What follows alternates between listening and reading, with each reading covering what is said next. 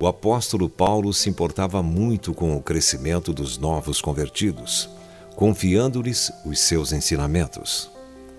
Não mais sejamos como meninos, agitados de um lado para outro e levados ao redor por todo vento de doutrina pela artimanha dos homens, pela astúcia com que induzem ao erro. Mas, seguindo a verdade em amor, cresçamos em tudo naquele que é a cabeça Cristo, diz Efésios capítulo 4, versos 14 e 15. À medida que você continuar em sua longa caminhada de fé, seguirá estes passos. Quinto passo: crer com confiança. Isso transforma a fé em um relacionamento pessoal. Confiamos em algumas pessoas, como nossos pais, por exemplo. Eles nos conhecem e por isso acreditamos que não irão nos decepcionar. Essa é a fé pessoal que Deus deseja que depositemos nele. Abrimos a nossa vida para o Senhor como se Ele estivesse sentado em nossa sala. Também podemos confessar ao Senhor os nossos pecados, afinal, Ele já sabe deles mesmo. Se estivéssemos dependurados à beira de um precipício e um socorrista viesse nos salvar, nós simplesmente teríamos de colocar nossa vida em Suas mãos. Não importa o quão brilhantes, ricos, fortes ou estúpidos fôssemos. Essa é a fé salvadora e Cristo é o nosso Salvador. Sexto passo: crer em Cristo. Essa é a verdadeira fé.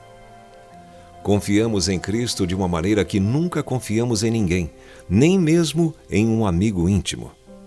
Amigos podem nos decepcionar. Até o meu amigo íntimo, em quem eu confiava, que comia do meu pão, levantou contra mim o calcanhar, diz Salmos 41, verso 9. Até os nossos próprios pais podem nos decepcionar.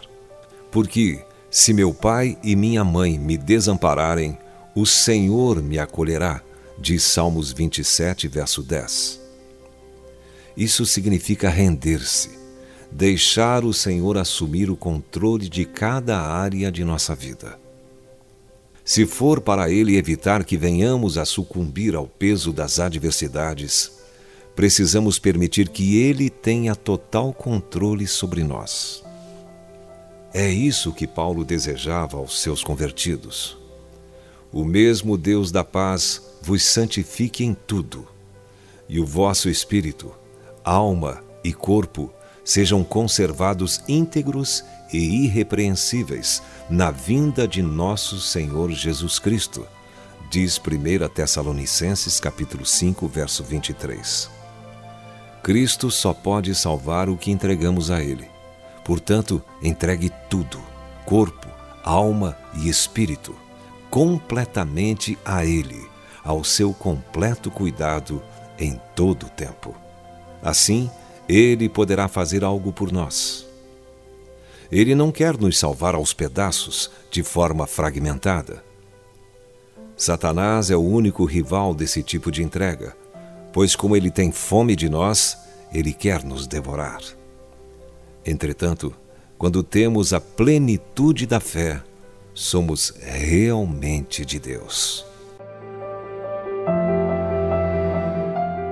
Se você foi abençoado com esta palavra, compartilhe ela com alguém. Esta devocional foi extraída do livro Devocionais de Fogo, do evangelista Reinhard Bonnke, fundador da Cefam, Cristo para Todas as Nações. Para conhecer mais sobre a Cefam e seus inúmeros projetos evangelísticos no Brasil e no mundo, basta acessar cfan.org.br ou baixar o aplicativo Cefam Brasil nas plataformas Google Play e Apple Store.